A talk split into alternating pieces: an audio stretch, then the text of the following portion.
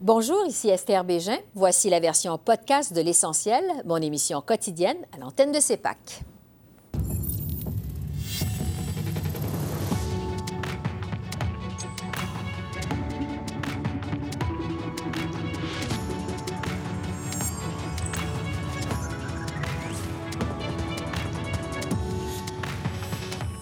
Soir, au jour 21 des blocus ferroviaires au pays, le gouvernement Trudeau cite des progrès, mais l'opposition aux communes est toujours aussi insatisfaite.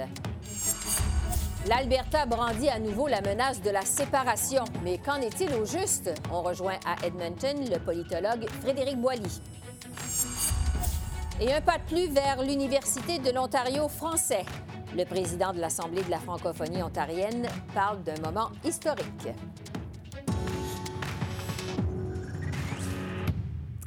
Bonsoir, Mesdames, Messieurs. Euh, malgré le démantèlement d'une première barricade à Tiendinaga, en Ontario, plus tôt cette semaine, les tensions demeurent toujours aussi vives dans la communauté Mohawk, alors qu'il y a des manifestants qui tentent autrement de bloquer euh, le service ferroviaire. Pour les partis d'opposition aux communes, c'est une preuve de plus que l'approche du gouvernement Trudeau est vouée à l'échec. Alors, Marc-André, il faut dire que la situation a dégénéré en Ontario. Là. Oui, ça dégénère et en fait, ça devient encore plus dangereux. Les affrontements se multiplient le long euh, des rails du Canadien national en marge de la communauté Mohawk de Tiendinaga, où euh, la police provinciale et les manifestants Mohawks s'affrontent. D'un côté des rails, la police, de l'autre, les manifestants et ces derniers ont allumé des feux, ils ont jeté la broussaille sur les rails au moment même où un train Sienne s'approchait de leur camp. Ils ont aussi lancé des pierres en direction du train juste avant de se dégager de la voie. Le ministre des Transports, Marc Garneau, a vivement dénoncé ces gestes. On l'écoute. C'est euh, un acte extrêmement dangereux, euh, non seulement pour les personnes qui essayaient d'allumer un feu en dessous d'un train qui est en train de rouler, mais extrêmement dangereux pour d'autres personnes, particulièrement s'il y avait des matières dangereuses à bord du train. Alors, quelque chose de totalement irresponsable. Et à Ganawagi, aujourd'hui, un porte-parole des manifestants a affirmé qu'il se prépare pour une intervention éventuelle de la Sûreté du Québec. Le premier ministre Legault, aujourd'hui, a affirmé que cette intervention, intervention pardon, n'a pas eu lieu parce qu'on soupçonne qu'il y aurait en fait la présence, en fait, ils disent avoir confirmé la présence d'armes dangereuses sur le territoire. De, exactement, d'accord 47. Donc, on semble bien loin d'une solution durable. Bon. Euh, entre-temps, euh, Marc-André, les ministres libéraux sont toujours à avoir de commentaires quant à leur rencontre éventuelle avec les chefs héréditaires en Colombie-Britannique. Oui, et donc la ministre des Relations couronnes autochtones, Caroline Bennett, a indiqué qu'elle espérait avoir des nouvelles des chefs héréditaires Wet'suwet'en cet après-midi afin d'organiser enfin cette, cette, rencontre en personne. Évidemment, cette réponse ne plaît pas du tout au parti de l'opposition, toutes tendances confondues. Donc, on écoute le député bloquiste Alain Thérien. Il représente la circonscription de La Prairie qui comprend le territoire Mohawk de Ganawagé. On parle de la furie des gens, mais moi, ça fait trois semaines que, mes, que 3000 personnes qui ont pu accès à leur transport collectif. Et là, on menace d'autres représailles pour mes citoyens, encore une fois. Puis nous, on n'est pas capable de rien faire. Moi, je ne peux pas rien faire. Je regarde ça et j'attends que le gouvernement fédéral réussisse à finalement comprendre que c'est sur ses épaules qu'on a les responsabilités de régler la crise définitivement.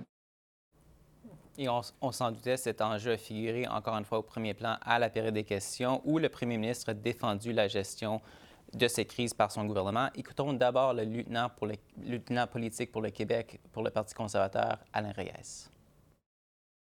On est rendu à la 21e journée. Les Canadiens sont tannés des belles paroles du premier ministre. Gérer un pays, c'est quelque chose de sérieux qui nécessite de prendre des décisions difficiles. Combien de temps on va devoir attendre avant que ce premier ministre fasse preuve de responsabilité, d'un minimum de leadership? Le très honorable premier ministre effectivement, les Canadiens sont en train de souffrir. C'est pour ça que ça prend une solution rapide, pacifique et surtout durable. Mais malheureusement, les conservateurs continuent de jouer à de la petite politique en opposant les Canadiens les uns contre les autres, en ignorant la complexité de la situation et en capitalisant sur les divisions au sein de la communauté Wet'suwet'en. C'est pas la façon d'avancer en tant que pays. Monsieur le Président, nous allons continuer de faire le travail difficile mais nécessaire pour assurer un avenir profitable et positif pour tous les Canadiens, Monsieur le Président.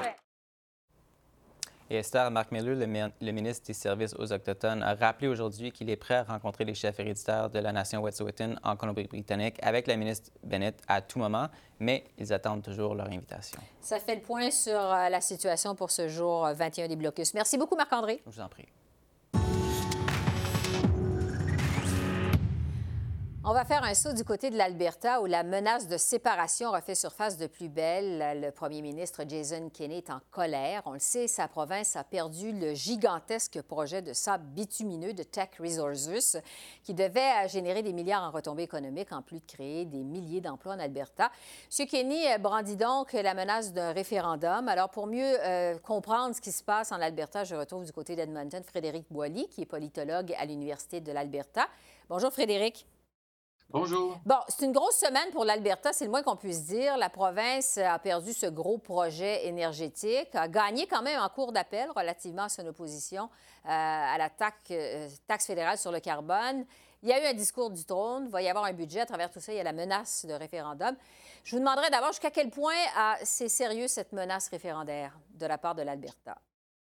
Oui, on a beaucoup de difficultés à l'évaluer euh, de manière euh, précise parce mm-hmm. que, euh, bon, on en parle, mais on n'a pas de, disons, de, de, calendrier avec une date butoir où on aurait cette, un référendum, par exemple, sur la, séparation ou un référendum sur la péréquation. Pour le moment, on est encore, je vous dirais, dans l'optique où on met sur la table certaines propositions euh, c'est pas encore très euh, concret, euh, mais euh, on brandit cette menace-là pour s'en faire un levier politique, pour être capable par la suite d'avoir justement un interlocuteur du côté fédéral. Et donc, c'est pour ça qu'on voit aussi du côté du gouvernement fédéral une certaine minimisation du problème en disant, bon, écoutez, euh, oui, après les résultats de l'élection euh, fédérale, on semblait être dans un mode de discussion un peu plus approfondi.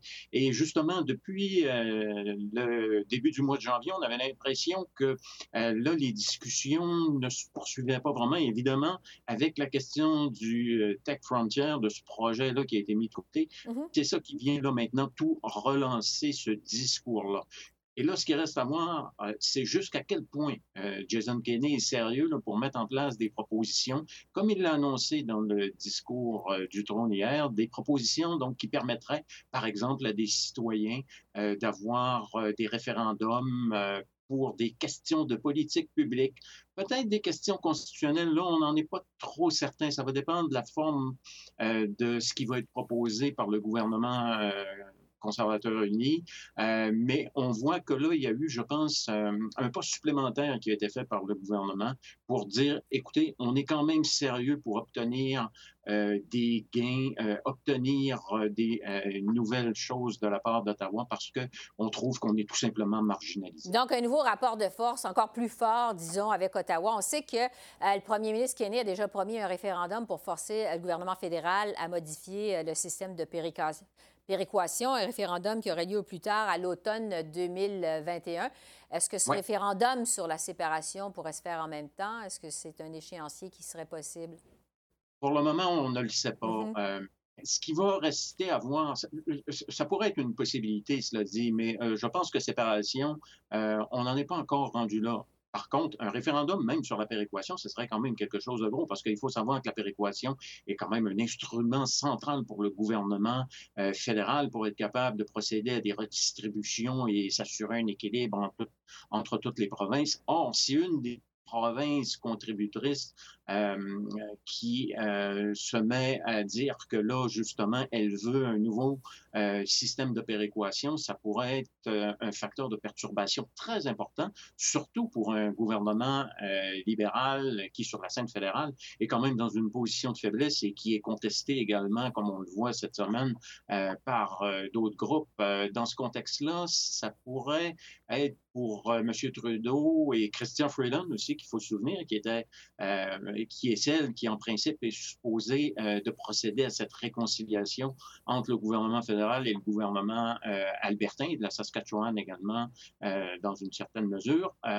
ça pourrait compliquer énormément sa tâche que d'avoir cette possibilité-là d'un référendum sur la, péréquation. Oui, c'est sûr que ça vient compliquer, euh, ça viendrait en fait compliquer euh, les choses. Sur le retrait du projet de la mine Frontier de Tech Resources, bon, euh, la compagnie, on le sait, a dit que c'était à cause des indécisions, d'absence de politique en fait du gouvernement fédéral quant à sa lutte au changement climatique. Ottawa dit que c'est plutôt des raisons économiques finalement qui ont fait en sorte que l'entreprise avait décidé d'abandonner le projet. Quelles sont les véritables raisons euh, derrière cette décision-là? Qu'est-ce qu'on en dit de ça en Alberta?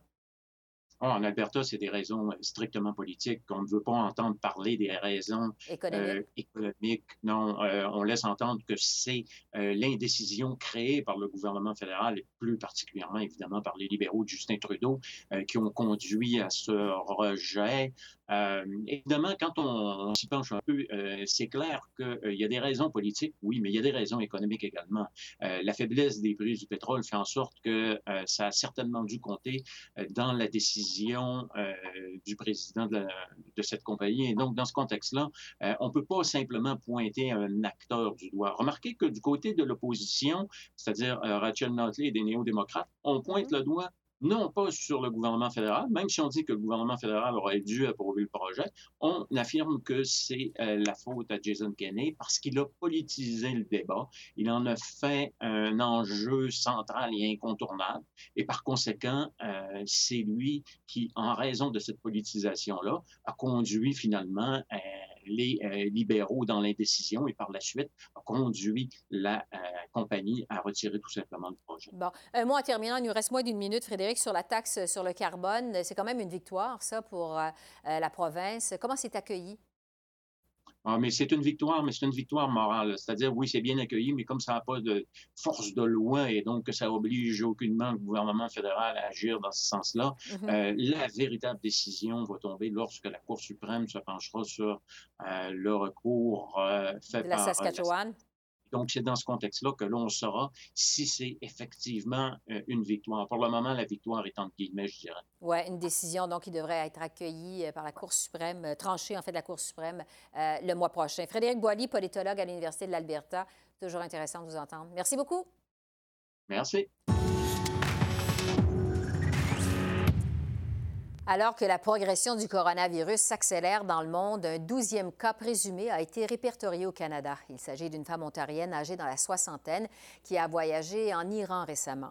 Ça porte donc à cinq le nombre de cas présumés ou confirmés en Ontario, selon les autorités de la santé publique de la province. La Colombie-Britannique dénombre de son côté sept cas confirmés. Le ministre des Affaires étrangères, François-Philippe Champagne, a demandé aujourd'hui aux Canadiens de prendre toutes les précautions nécessaires s'ils ont à quitter le pays on l'écoute. Le meilleur conseil que je peux donner aux familles qui nous écoutent aujourd'hui, euh, qui prévoient de se déplacer à l'étranger pour euh, euh, cette vacance-là qui s'en vient avec les enfants au mois de mars, ce serait la semaine de relâche, c'est de dire d'abord, enregistrez-vous sur le site Web du gouvernement du Canada pour qu'on puisse savoir où vous êtes. Et deuxièmement, vérifiez avant de partir. Je pense que c'est la bonne chose à faire. On sait que le coronavirus, cette situation-là évolue d'heure en heure. Euh, on en a vu hier à, Tenerife, on en a vu euh, en Sicile, en Toscane. Ce qu'il faut faire, c'est que les gens se renseignent, évidemment, avant de partir en voyage avec les enfants. Cela dit, cette épidémie de coronavirus ou de COVID-19 pourrait bientôt être désignée de pandémie par l'Organisation mondiale de la santé, puisque sa progression, je le disais il y a un instant, continue dans le monde. Alors, qu'est-ce que ça pourrait vouloir dire? Est-ce que cela risque de nous affecter? J'en discute avec euh, le docteur Alain Poirier, qui est directeur de la santé publique de l'Estrie au Québec. Bonjour, docteur Poirier. Bonjour, madame. On pourrait donc passer du stade d'épidémie au stade de pandémie. Je vous demanderais d'abord, bien simplement, quelle est la différence entre les deux? Ben, épidémie veut juste, c'est un terme, euh, en épidémiologie, on dit qu'il y a une progression du nombre de cas. Ceci dit, je mettrai tout de suite un bémol. Oui, il y a eu une progression, il y a toujours des nouveaux cas, mais de jour en jour, il y en a de moins en moins si on regarde du côté de la Chine. Le mot pandémie veut dire qu'on a cette situation-là, donc une maladie sévère, euh, selon les critères de l'OMS, parce qu'on pourrait regarder dans un livre puis arriver à d'autres choses, mais selon les critères sur le site de l'OMS, c'est qu'il y a une maladie qui est assez sévère, qui entraîne des décès, infectieuse, euh, qu'elle se transmet de personne à personne. Fait que ça, c'est deux critères qu'on a déjà. Le troisième, c'est quand on considère que là, c'est mondial. Or, on a plus d'une trentaine de pays qui en a, mais cette transmission de personne à personne, euh, est-ce qu'elle est vraiment soutenue? Ben là, on, on a l'Italie, on a l'Iran. Mhm. Alors, selon les critères de l'OMS, je pense qu'on a déjà ce qu'il faut pour qu'ils nous disent bientôt que c'est une pandémie. Qu'est-ce que ça change pour nous, au Québec ou au Canada? Rien, parce qu'il y a déjà des cas ici. euh, qui sont individuels. Un jour, on en a un en Colombie-Britannique, en Ontario. À notre connaissance, il n'y en a encore aucun au Québec. Ça ne veut pas dire qu'il n'y en aura pas d'autres. Mais les outils qu'on a, comme ceux que la Chine utilise d'ailleurs, qui est d'isoler et de protéger les travailleurs de la santé face à quelqu'un qui est malade, euh, donc, de protéger ceux qui sont en contact de ceux qui excrètent beaucoup de virus, un, et d'identifier les contacts, les gens qui sont peut-être en incubation, qui ont été en contact avec ces malades-là, de les isoler, eux autres aussi, en quarantaine, et puis euh, de s'assurer que si jamais ils développent l'infection, qu'eux aussi seront soignés en milieu hospitalier. Donc, ces mesures-là sont déjà déployées ici. Alors, si aujourd'hui ou demain, l'OMS annonce euh, pandémie, Mhm. un peu comme... un- on a vécu la même chose à H1N1 quand ils sont passés à ce moment-là de niveau 4 à niveau 5. Ça ne change rien pour nous. Il y avait déjà des cas au Canada. Donc, pour nous, cette déclaration-là euh, ne changerait rien. Ça donne, par contre, à l'OMS certains pouvoirs en vertu du règlement sanitaire international. Donc, des pouvoirs que pour l'instant, ils n'ont plus besoin d'utiliser. Les pays collaborent. Tout le monde est signataire de ce règlement sanitaire. Donc, euh, pour l'instant, ça leur donnerait des outils euh, effectifs en vertu de ce que tous les pays ont signé. Mais pour l'instant, tous les pays, à ma connaissance, ont très bien collaboré. Bon, si on revient à la situation chez nous, euh, 12 cas présumés ou confirmés, 5 en Ontario, le reste en Colombie-Britannique. On le disait il y a un instant, toujours pas de, confir- de cas confirmés comme tel au Québec. Est-ce que, euh, docteur Poirier, vous, vous êtes inquiet de la situation chez nous? Euh, nous, notre job en santé publique, compte tenu de ce que je viens de vous dire, c'est qu'il faut être aux aguets, il faut Mhm. surveiller, il faut surveiller nos outils et nos gens, parce que c'est pas moi qui fais toute la surveillance, qui va accueillir des gens malades dans les hôpitaux. Donc, nos protocoles, ils existent déjà, ils sont beaucoup raffermis. Euh, J'étais là au SRAS en 2003. On- le règlement sanitaire de, l'OMS est arrivé en 2005. On a eu un autre, euh, après le SRAS de 2003, on a eu le H1N1, mais on a eu aussi le MERS, qui est un autre coronavirus en 2012. Donc, à chaque fois, on a euh, renforcé nos outils pour, lorsqu'il y a une maladie infectieuse nouvelle qui apparaît, on a des protocoles avec des triages dans chacun des hôpitaux bien systématisés. Ah, Donc, ça, ça existe déjà. On est pas mal meilleur qu'en 2003, par exemple, quand le SRAS a frappé Toronto. Euh, le même cas, le même Hong Kong, était arrivé à Vancouver. Pas le même cas, mais un autre cas semblable. Et tout de suite, on avait eu cette suspicion à Vancouver et il n'y a pas eu d'autres cas à Vancouver. Alors qu'à Toronto, le patient a généré des centaines de malades, entre autres en milieu hospitalier. Donc, quand on est prêt avec les outils que j'ai décrits, euh, on est capable de contrôler. Euh, moi, au Canada, au Québec, dans les autres provinces, je ne suis pas vraiment préoccupé. Mais quand on est dans d'autres pays où peut-être les gens collaborent moins bien avec l'État, peut-être que les outils de dépistage, ça, tout le monde les a, il, semble, il semblerait. Mais peut- peut-être que là, il peut y avoir un peu plus de délai avant de. Par exemple, la situation en Italie me préoccupe pas beaucoup. Euh, en Iran, je ne connais pas bien les services, mais ce qu'on entend de la collaboration entre la population et les gouvernements, peut-être pourrait poser des difficultés. Mais ça, là, je, suis dans des, je suis dans des spéculations, puis je ne connais pas bien le système de santé euh, iranien. Sur les mesures à prendre chez nous contre le coronavirus, euh, nous ici, on est en Ontario, vraiment, c'est la ruée vers les masques. hein. Euh, À la pharmacie, dans les pharmacies, euh, les masques de protection sont en rupture de stock. Euh, Est-ce que le masque est une mesure adéquate pour se prémunir contre le coronavirus? Seulement pour les travailleurs de la santé qui sont en contact avec des gens très malades, qui toussent, qui crachent, qui excrètent beaucoup. Il faut que les travailleurs de santé se protègent avec un masque spécifique euh, face à ces gens qui sont des, des, euh, on, on disait ça même dans le SRAS en 2003, des plus grands excréteurs. Mais donc, quelqu'un sur la rue, on croise des gens, ce qu'on croise, c'est des virus comme on a toujours, euh, la grippe, le rhume, de simples coronavirus, parce qu'on a déjà quatre coronavirus qu'on a chaque année, tout le temps, Mhm. qui, qui restent dans les voies respiratoires en haut, plutôt que descendre dans les poumons. C'est quand ils ils s'intéressent plus bas dans les poumons, qui créent des pneumonies, des insuffisances respiratoires et qui peut amener jusqu'au décès. Donc, euh, tout ça pour dire qu'on a beaucoup de virus respiratoires euh, avec lesquels on vit ou on souffre parce que l'influenza crée des milliers de décès par année, chaque année euh, au Canada. Donc, les gens, la question sur les masques, est-ce qu'il faut, est-ce qu'on porte des masques habituellement? Non. Faut prendre les mesures classiques. La plupart de ces infections respiratoires, c'est des gouttelettes. Euh, un mètre ou à peine deux mètres parfois. Mais donc, si on, se, lave bien les mains, parce que c'est beaucoup par les contacts avec nos muqueuses, les yeux, le nez, la bouche, qu'on peut s'infecter. Il y a aussi les gouttelettes à proximité. Donc, si on s'occupe de quelqu'un qui est malade dans notre famille, et puis qu'on ne se protège pas, on ne se lave pas les mains, etc., on pourrait s'infecter.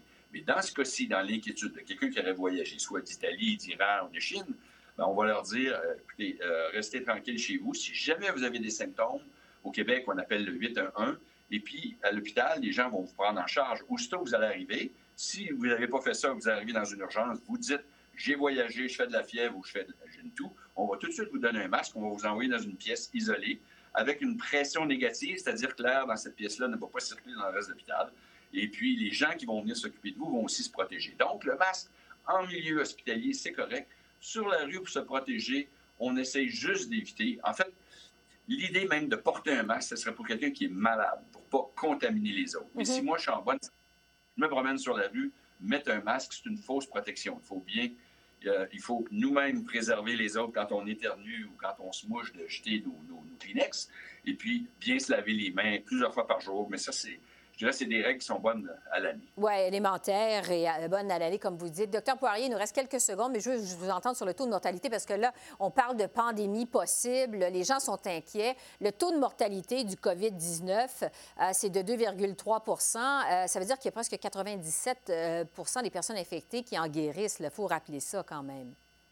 Oui, ça, c'est le taux général. Il faut pas la bonne nouvelle. C'est pas gentil de le dire comme ça, mm-hmm. mais c'est surtout, il est surtout élevé chez les 80 ans et plus, un, deux fois moins chez les 70, puis en, bas de 70 ans, euh, il y en a toujours de la mortalité, mais, mais beaucoup moins. Donc, le taux général est, je dirais, tiré vers le haut par des gens qui ont déjà des problèmes respiratoires, des problèmes de santé cardiaque, etc. Donc, euh, ça ressemble un peu à la grippe. Chaque année, on a la grippe et c'est nos, nos gens qui sont déjà les plus atteints sur le plan cardiaque et respiratoire euh, qui, peuvent en décéder. Docteur Alain Poirier, directeur de la santé publique de l'Estrie, merci beaucoup. Merci de vos lumières. Au revoir. Le projet de l'Université de l'Ontario français a franchi une nouvelle étape aujourd'hui et c'est une étape importante. Euh, on a dévoilé les futurs locaux de l'établissement à Toronto sur les berges du lac Ontario. Les gouvernements du Canada et de l'Ontario ont plus tôt cette année ratifié une entente sur le financement de l'université francophone, entente qui a d'ailleurs été officialisée ce matin lors d'une cérémonie euh, de signature protocolaire. La ministre fédérale des langues officielles et de la francophonie, Mélanie Joly, en a profité pour visiter le futur emplacement. Elle était accompagnée de d'autres défenseurs du projet, y compris euh, la ministre des Affaires francophones de l'Ontario, Caroline Mulroney, et Diane Adam, la présidente du conseil de gouvernance de l'université. Aujourd'hui, enfin, on célèbre la création de l'Université de l'Ontario français, d'un rêve qui est passé à la réalité, et c'est un moment historique. De 1968 jusqu'à nos jours, le tracé de l'éducation en français a traversé bien des étapes qui ont mené au droit à la gestion scolaire, l'autogouvernance des collèges de langue française et enfin l'université par et pour les francophones. On compte sur vous tous pour en faire un succès et de parler de cette université-là comme vraiment un, fait accompli et de lui donner toutes les chances qu'elle a besoin. Ce n'est pas moi qui va, qui va mener ça, c'est d'autres individus qui vont l'amener. Et tous les ingrédients sont là pour le succès. Et quand vous croyez un succès, je peux vous dire, vous l'avez. Pour réagir maintenant, je retrouve Carole Jolin, qui est présidente de l'Assemblée de la francophonie de l'Ontario. Bonjour, M. Jolin. Bonjour. Alors, la ministre Joly a parlé aujourd'hui d'un moment historique. Il faut dire que c'est quand même tout un revirement de situation pour l'Université de l'Ontario français. Euh, on se rappelle que le gouvernement de Doug Ford euh, avait mis la hache dans le projet euh, carrément à l'automne 2018. Jusqu'à quel point, en fait, ça vous rend heureux ce qui se passe aujourd'hui? Ah extrêmement heureux de, de, voir justement. C'est encore c'est un autre moment historique. Euh, l'entente de principe était un moment historique. L'entente de financement qu'on a vu tout récemment était un autre moment historique qui solidifiait justement l'entente comme telle avec, avec des sous bien déterminés. Et puis aujourd'hui, eh bien, on a un édifice euh, qu'on est, on est capable de s'identifier à l'Université de l'Ontario français. C'est tout simplement fantastique. Et puis, de voir justement, on a, on a, du temps pour ça, pour être capable d'organiser l'édifice pour accueillir les étudiants en 2021 en septembre. Oui, parce que, bon, le financement est réglé, l'emplacement est réglé. Qu'est-ce que ça veut dire concrètement à partir de maintenant pour la suite des choses, là? Bien, pour un, le, comité de l'équipe de Mme Adam va continuer à travailler justement pour s'assurer que tout est en place, que les programmes sont en place, que les enseignants, les enseignantes sont en place, toute la machine euh, qu'on retrouve dans une université euh, doit être mise en place. Il y a déjà beaucoup de travail qui a été fait, mais il y en a encore beaucoup, à faire. Beaucoup de travail à faire. En fait, oui. Et, Madame, Madame Adam va être la première à pouvoir justement vous dire tout ce qu'il en est. Oui, parce que euh, vous dites qu'il reste encore beaucoup à faire. L'université va se trouver dans un immeuble qui est encore en construction, qui n'est pas terminé. Euh, vous le disiez il y a un instant, il faut embaucher des professeurs, du personnel.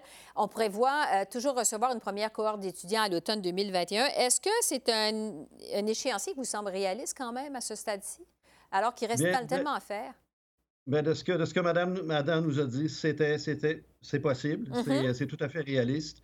Et puis, euh, ce qui est important après l'entente de financement, c'est que rapidement, on puisse sécuriser un édifice pour que l'université puisse ouvrir à temps. Et puis ça, euh, ça s'est fait quand même assez rapidement, compte tenu que l'entente de financement euh, ça fait moins de deux mois de ça. Ouais. Donc, euh, je suis content que ce soit fait et puis qu'on puisse aller de l'avant. Oui, c'est un projet, il faut le rappeler, de 126 millions partagés entre le fédéral et euh, le gouvernement de l'Ontario. une fois que l'université va ouvrir ses portes en Ontario, là, en plein centre-ville de Toronto, qu'est-ce que ça va vouloir dire pour la communauté francophone en Ontario? Bien, ça, ça, veut dire beaucoup, non seulement pour la communauté francophone en Ontario, mais pour la communauté francophone à grandeur du Canada et même à l'international, parce que ça va donner une option aux étudiants et aux étudiantes de venir étudier en français à Toronto, et puis euh, ce qui, ce qui n'était pas. Et dans un sens aussi, il faut répondre à un besoin parce que d'ici six ou sept ans, la plus grande concentration de francophones ne sera plus dans l'est de la province, mais bien dans le Grand Toronto. Et puis, euh, déjà, les conseils scolaires construisent une école élémentaire à tous les deux ans, une école secondaire à tous les quatre, cinq ans. Donc, c'est important que les élèves qui, vont, qui graduent de ces écoles-là aient des options de poursuivre en français. Et dans le moment, on sait qu'en réalité, euh, il y a une très, très faible euh, proportion de ces étudiants-là qui allaient venir étudier à Ottawa, qui allaient aller à Sudbury ou qui allaient aller à Hearst. Donc, c'est important d'avoir quelque chose pour eux euh, dans la ville reine, je vais dire Toronto, et puis qu'on puisse, qu'on puisse offrir des options à ces jeunes-là, justement. Des jeunes qui pourront, comme vous le disiez, maintenant s'instruire à Toronto. Je le disais au départ, M. Jolin, ça a été quand même tout un revirement de situation que ce projet-là, si on considère qu'il euh, était pratiquement mort il y a un an et demi à peine. Il y a eu une mobilisation, mais sans précédent, une mobilisation majeure pour euh, ce projet d'Université francophone à Toronto, les services euh, en français en Ontario. La ministre Mulroney faisait remarquer euh, aujourd'hui, au moment où ces euh, signatures protocolaires, visites euh, d'établissements ont eu lieu, que depuis 1968, l'éducation en Ontario, en français en Ontario, a traversé vraiment toutes sortes d'étapes. Qu'est-ce que vous avez appris, vous, de toute cette aventure, cette saga du projet de l'Université de l'Ontario français? Bien, définitivement qu'il ne faut jamais lâcher. Hein.